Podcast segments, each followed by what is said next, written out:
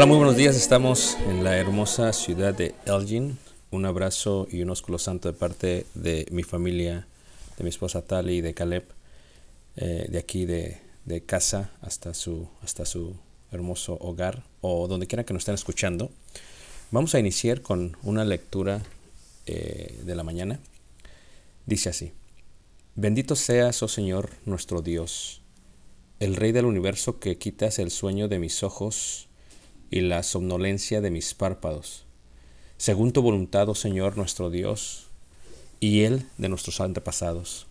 Practicaremos tu ley, practicaremos tus preceptos, para no cometer más pecado, transgresión, delito, tentación y oprobio, para que no domine en nosotros el instinto malo, para que nos alejes del malvado o compañero malo, inculcándonos con buenas intenciones y acciones virtuosas. Refrénanos para poder servirte, otorgándonos ahora y para siempre gracia y benevolencia tanto en tus ojos como en los de todos los seres, a fin de ejecutar buenas acciones.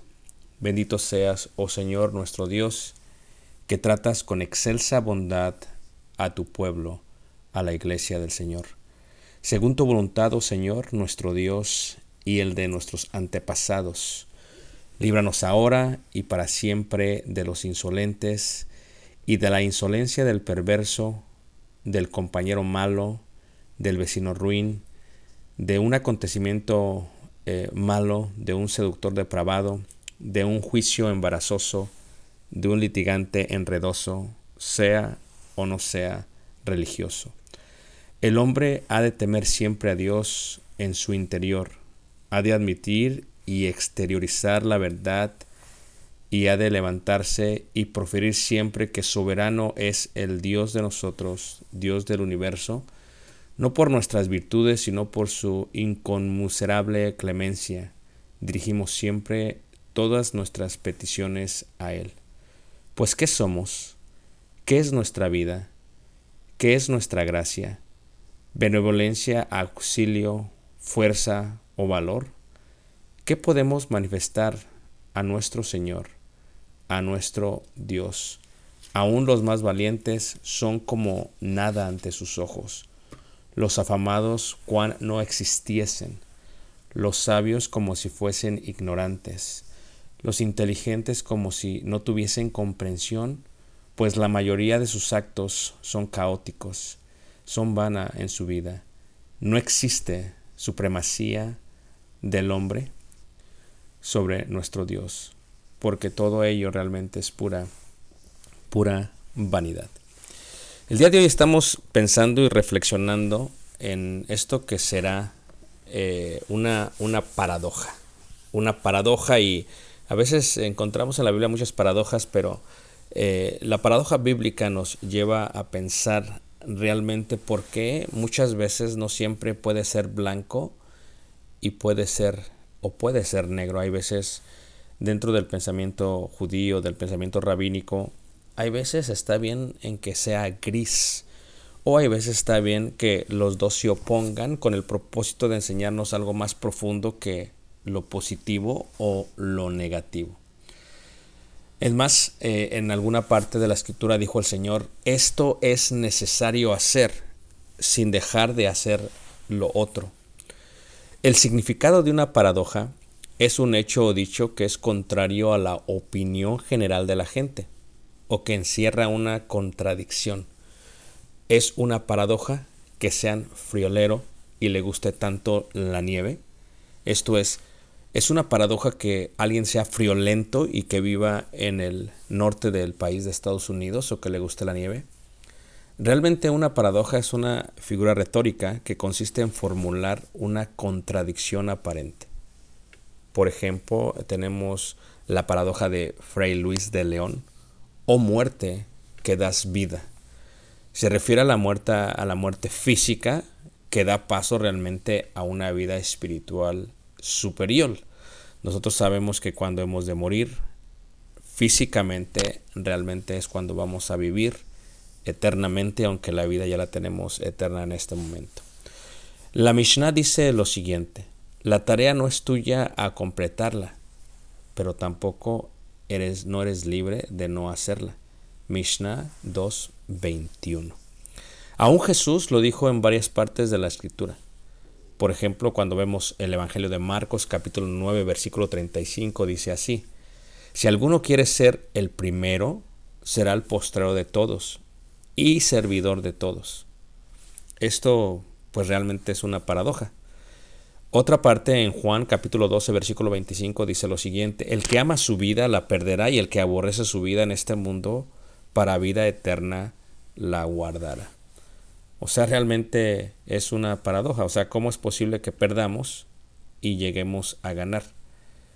Dentro de eh, las paradojas en el pensamiento judío, el pensamiento profundo es que realmente es como si fuesen dos manos o dos brazos y los dos eh, se estrechan uno a otro y entonces de alguna u otra manera los dos colocan mucho más fuerza o mucho más poder que una sola.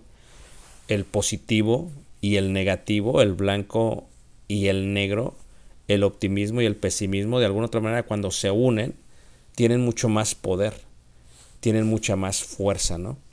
Y así es como se ve en las escrituras la idea de, de la paradoja. Por ejemplo, si ves en cuanto a nuestro Señor Jesús el Cristo, te das cuenta que Jesús es totalmente humano y es totalmente Dios. Para muchos no lo pueden entender. ¿Cómo puede ser eso posible? Cuando ves a Jesús, dice, el primero será el último. ¿Cómo es posible si para nosotros el primero es el primero y el último es el último? O el que ama la vida la perderá. Esto como que no hace, no hace mucho sentido. Lo mismo explica en Lucas 6:46 cuando dice, ¿por qué me llamas Señor, Señor y no hacéis mi voluntad?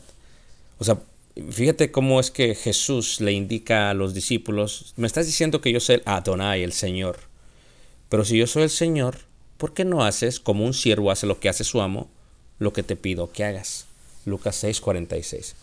Cuando vemos esta idea y la paradoja de Dios, Dios nos ama y está en control de todas las cosas. Aún así Dios permite que suceda en nuestra vida tragedia e injusticia en el mundo.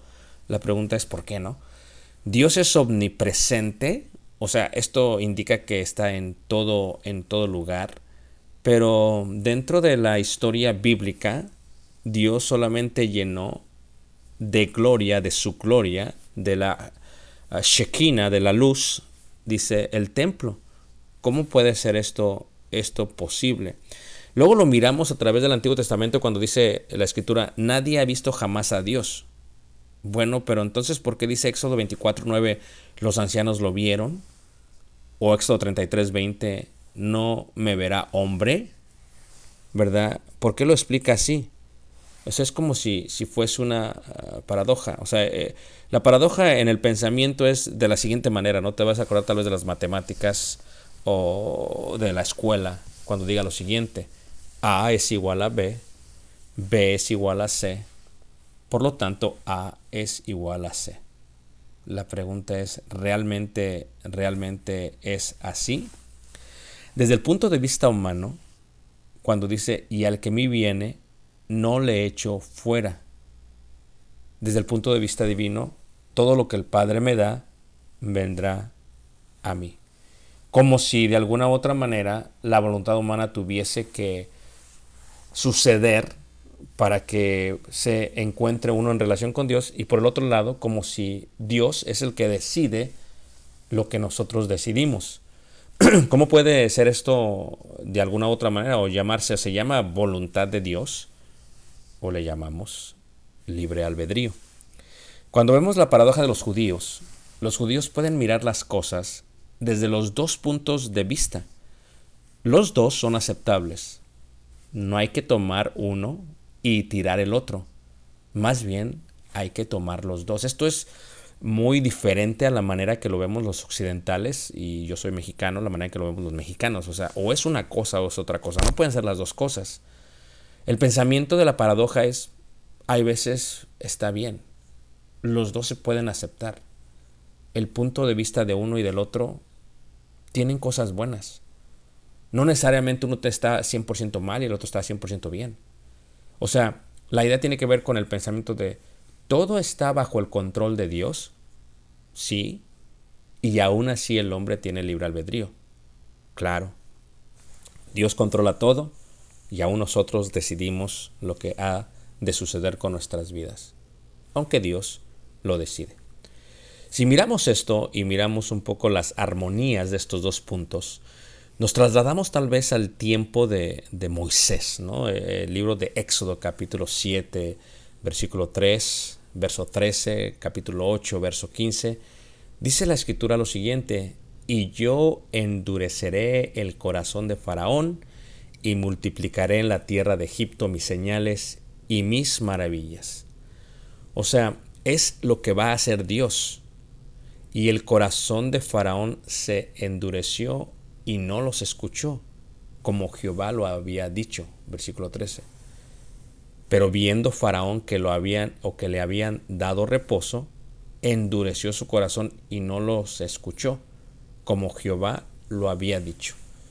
La pregunta es, ¿no tenía acaso el faraón la decisión de enojarse, de endurecer su corazón, de hacer algo que era contrario? La respuesta es sí. ¿No fue Dios quien decidió endurecer el corazón del faraón para que no hiciese lo que se esperaba y mostrase su gloria? La respuesta es sí. O sea, la autoridad final, al final del día, las tienen las escrituras, no nuestra lógica humana. Esto quiere decir, de alguna otra manera, que los judíos aceptaban que no tenían todas las respuestas. Tú y yo no tenemos todas las respuestas de la vida. Nos van a pasar cosas que a veces causarán mucho conflicto en nuestra vida y preguntaremos por qué. Esto es, no tenemos todas las respuestas de la vida. Y por lo tanto, no necesitamos tratar de encontrar todas las respuestas a todos los enigmas, a todos los secretos de Dios. O de figurar por qué el universo es así, o por qué las cosas nos han sucedido así o les suceden así, sino más bien debemos aceptar que podemos ver las cosas así y que así Dios quiere que sucedan las cosas. Hay otra parte de la escritura donde hay un cierto tipo de balance, ¿no? Eh, por ejemplo, en Juan capítulo 7, versículo 22 dice, por cierto, Moisés os dio la circuncisión. O sea, porque sea de Moisés, o sea, no porque sea de Moisés, sino de los padres, dice, y en el día de reposo circuncidáis al hombre. Aquí miramos que hay un conflicto total entre lo que Dios había mandado y luego que esa misma ley se oponía con otra ley. Hay veces tienes dos leyes y a cuál has de hacer más caso, ¿no? El conflicto de la ley es que hay veces sucedía en aquellos tiempos que la propia ley tenía un conflicto con sí misma. Esto no lo hace que imperfecta, o sea, por eso no la ley no es perfecta, más bien lleva a hacerse perfecta en la decisión de aquel que decide. Hay veces cuando dos leyes estaban en oposición, entonces una de ellas tenía más peso que la otra. Y este es el caso que vemos aquí. Por ejemplo, es la circuncisión. ¿Es una obra? Sí. ¿Es un mandamiento? Sí. Pero ¿qué sucede si esto cae el día de reposo? Si cae en el día de reposo, entonces ¿cuál de las dos van a tener preeminencia o más peso? Este concepto se ve, ¿verdad?, en el pensamiento de ellos desde la idea general de lo que es ligero y de lo que es pesado, ¿no? La palabra ligero en el hebreo se dice kal, la palabra pesado se dice hamur. Esto vino a, vivir en cuanto a la armonía de la ley y así no ignorar ninguna de ellas. Hay una expresión que ellos dicen pikuach nefesh, la preservación de la vida. Esto es, la vida humana es más importante que cualquier otra parte de la ley de Moisés. Deuteronomio capítulo 30, versículo 16. Que andes en sus caminos y guardes sus mandamientos, sus estatutos, sus decretos, para que vivas y sean multiplicados, y Jehová tu Dios te bendiga en la tierra a la cual entras para tomar posesión de ella. luego se viene una pregunta, una pregunta que aún me ha hecho mi hijo Caleb, que, que, bueno, en su niñez y ahora en su adolescencia le gustaría ser doctor, ¿no? Y me dice, oye papá, ¿qué pasa si soy doctor? ¿Y qué pasa si tengo una emergencia el domingo? Son preguntas que me hacen, ¿no? Preguntas interesantes. Por ejemplo, en el caso de ellos vemos que los doctores y enfermeras tienen que ir a trabajar el día sábado, porque la vida es importante. Pero luego vemos, por eso se corrompe la ley, que es más ligero y que es más pesado. Si una persona está enferma y debe comer, ¿podrá comer el día de reposo? ¿Podrá comer el día de expiación, el Yom Kippur, un día donde se prohíbe comer y beber? Pero si está enferma y, no debe de comer, y su enfermedad depende de ello, ¿qué debes de hacer? O sea, aún en la Biblia vemos un sinfín de conflictos, ¿no? Vemos, por ejemplo, el conflicto de las parteras. Éxodo 1, 19 al 21 dice que mintieron. O sea, ellos, ellas mintieron y Dios hizo bien a las parteras. O sea, espérame, o sea, o sea, mientes y Dios hace el bien. Esto es una paradoja. Raab mintió y fue recompensada. ¿Cómo puede ser esto? Pikuach nefesh. Pikuach nefesh indica, ¿sabes qué? la vida tiene preeminencia, hay algo que pesa más sobre las cosas. Y lo mismo sucede con Jesús en Mateo capítulo 12, 1 al 8, cuando se habla de el recoger del alimento durante el día de reposo. Es día de reposo, sí, y no se debe trabajar. Pero la comida es importante, sí. Esto es, se tiene más peso porque la vida tiene más peso. ¿Cómo liderar esto o esta idea o este conflicto con la propia gracia del Señor. O sea, fíjate cómo dice Romanos 6.1, dice, perseveraremos en el pecado para que la gracia abunde. Romanos 6.1. En ninguna manera. Pero la pregunta es, ¿somos perfectos? En ninguna manera. Entonces, ¿por qué no solo vivir en nuestra imperfección? En ninguna manera. Hmm. Ahora, prosigamos a la idea de la perfección. Filipenses 3:15 dice, esto es debemos mantenernos en el enfoque de obedecer la palabra de Dios, aunque realmente será un reto hacerla al 100%. Sin embargo, ello no quiere decir que dejaremos de intentar. Esto es, el intento nos lleva a la perfección. No que al 100% lo seamos, pero llegaremos totalmente a la perfección. Un rabino dijo alguna vez allá en el siglo XVIII, el rabín Ham Abratslav dijo, el cual vivió solamente 38 años, diciendo lo siguiente, si no serás mejor mañana de lo que eres hoy, entonces, ¿para qué necesitamos el mañana?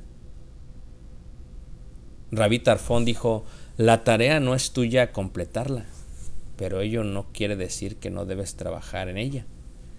La idea es tal vez no cumpliremos la ley de Dios a la perfección, pero ello no quiere decir que no intentaremos día tras día.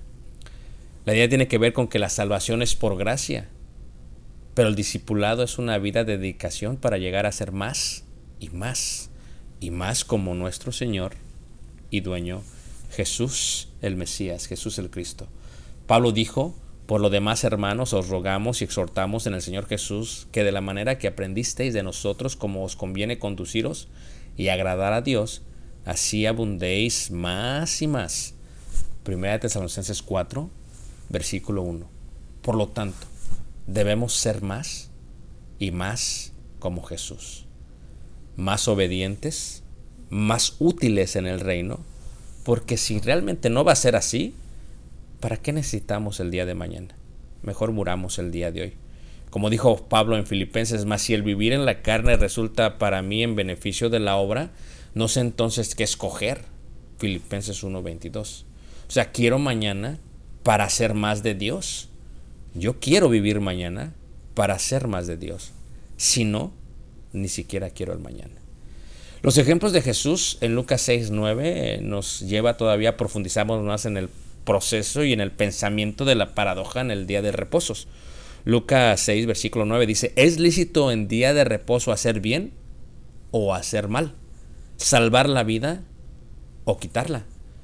Jesús no dice que el sábado no es importante O sea, fíjate cómo Jesús nos está diciendo que el sábado no es importante, pero que es más importante mejorarle la vida a los seres humanos y al hombre. O sea, guardo el día de reposo, sí, pero si dentro del día de reposo encuentro que puedo ayudarle a alguien y eso requiere de alguna u otra manera que no descanse, entonces lo debo de hacer por el beneficio del otro. O sea, debe de haber un balance. La paradoja del día de reposo lo podemos ver en la mujer encorvada, Lucas 13:11. 18 años así, llega el día de reposo, Jesús hace lo que tiene que hacer y el principal se enoja. ¿Cómo le dice? Hipócrita. ¿Por qué hipócrita? Bueno, porque tiene que ver con los principios esenciales de nuestro Señor, de nuestro Dios perfecto. Esto es, nosotros tenemos un principio. Tenemos que prevenir el sufrimiento de las cosas que viven. Es lo que ellos le llaman el Tzahar, Baalei Hayim. Lo puedes ver en Deuteronomio 22, 6 al 7, la ave. Deuteronomio 25, 4, el buey. O sea, esto es, ¿los vas a matar? Sí. ¿Te los vas a comer? Sí.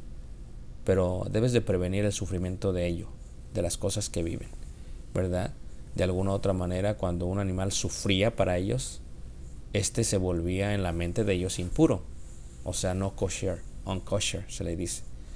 Pero si lo hacen correctamente, aunque se lo van a comer, pues es santo. Es kosher en este caso. Lo mismo sucede en la idea general si tenían sed. En este caso les era permitido. Lucas 6, 9. Esto le llaman ellos, reiteramos, el Tesahar Baali Yajim. Como también a esa mujer. Como también a un asno en el Evangelio de Lucas. Como también a una oveja en Mateo capítulo 12. Así que el día de reposo fue hecho para el hombre, lo dice Jesús. Fíjate cómo Jesús lo establece. O sea, es importante sí, pero se hizo para el hombre. El hombre es más importante que el día de reposo. O sea, el hombre es realmente importante y es más importante que el día de reposo. Así que el día de reposo fue hecho para el hombre y no el hombre para el día de reposo. Esto es, tiene prioridad el hombre, aunque el día, aún más que el día de reposo. Y llegamos al punto esencial. Tenemos que aprender a actuar con las dos manos. Un balance increíble. Es una, ser obediente. La otra, amar. Tenemos que obedecer la ley, pero no podemos olvidar amar a nuestro ser amado, al prójimo, a nuestro hermano, a nuestra hermana. Vamos a cumplir la ley con una y con la otra le vamos a amar. Esto es lo que realmente Jesús está indicando al no quebrantar totalmente totalmente la ley. Algo que debemos de aprender como hijos de Dios, como cristianos. Pablo lo explica y lo expresa de otra manera. Yo os muestro un camino aún más excelente. O sea, ¿por qué más excelente? O sea, sí, o la doctrina es excelente, claro, pero el amor es supremo. Supera, ¿no? Hasta cierta manera. Tenemos que hacer lo mismo. Esto es, es necesario hacer esto sin dejar de hacer lo otro estos días hemos estado pensando y meditando en a veces los conflictos que hay dentro de la ley de Dios. No es que haya conflictos, la ley es perfecta. Los conflictos siempre se encuentran en nosotros, en nuestra forma de interpretar, en nuestra forma de hacer, en nuestra forma de actuar. Pero de alguna u otra manera, pues, cuando llegamos a un conflicto, cuando pensamos no obedecerlo por el amor que le tenemos a alguien, tenemos que recordar, no puedes olvidar obedecer con una mano y amar con la otra. No se puede dejar de hacer esto sin dejar de hacer aquello. No se puede continuar pensando que no tenemos la obligación de hacerlo cuando realmente la tenemos.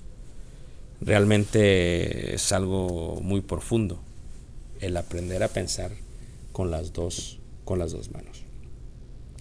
Una vez más estamos muy contentos de que hayan estado con nosotros este día.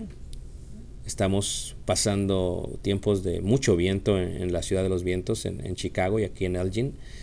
Estamos viendo las hojas caer en este hermoso otoño y estamos preparándonos para, para la nieve, ¿no? En la forma personal hemos estado preparando con muchísima madera para el invierno para poderla disfrutar, colocar en las chimeneas y pasar un excelente tiempo, ¿no? Estudiando, leyendo, reflexionando, sabiendo que va a bajar, si Dios permite, bajo, bajo cero. O sea, Dios me va a cuidar en el invierno, sí. Eso no quita que me prepare con madera para que tenga un poco de calor.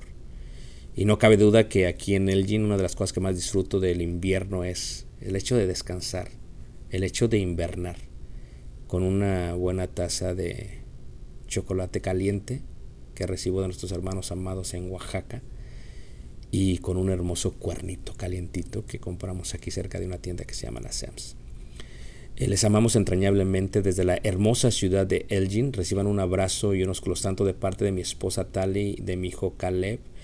Desde su casa, nuestro hogar, para donde quiera que estén, adelante. Aprendamos a pensar con las dos manos, no solamente con una.